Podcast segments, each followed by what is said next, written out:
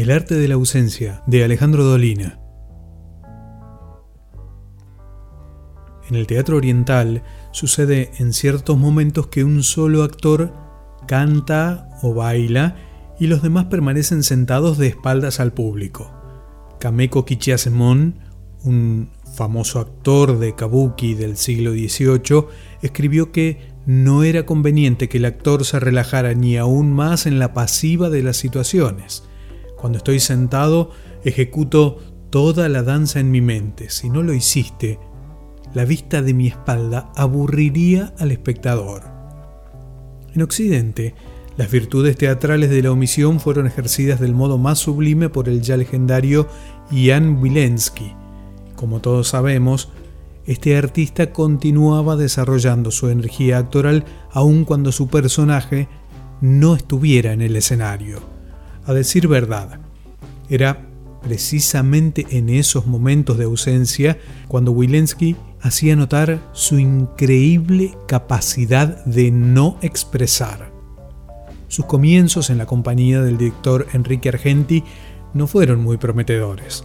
Se destacaba, eso sí, por su extraordinaria concentración. Si tenía que disparar una flecha en su tercer acto, su arco ya estaba tenso una hora antes de la función. Si moría en el primer acto, no había forma de hacerlo reaccionar hasta que los serenos que cuidaban el teatro lo arrojaban afuera. En 1957, un crítico se refirió a su actuación diciendo que el público no veía la hora que Wilensky se fuera del escenario. Los amigos del actor no lograron convencerlo de que el dictamen estaba referido a la fuerte impresión que dejaba la ausencia de su personaje. Después llegó la consagración. Los principales teatros se disputaban su participación para encarnar personajes que ya se habían ido o que todavía no habían llegado. Algunas veces ni siquiera aparecían en escena eran sus interpretaciones predilectas. Pasaba largas horas maquillándose y encargaba costosos vestuarios. Los espectadores lo ovacionábamos cada vez que un actor nombraba al personaje ausente. Con el tiempo, Wilensky empezó a exigir que tales menciones fueran más frecuentes. Al terminar la función, todos aplaudíamos de pie y él agradecía inclinándose oculto detrás de la culís. Su mayor éxito fue, sin duda, Esperando a Godot.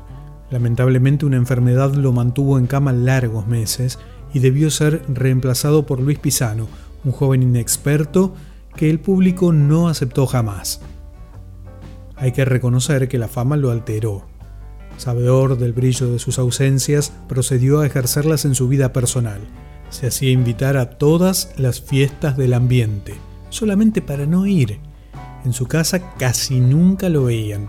Sin embargo, la inasistencia absoluta es imposible.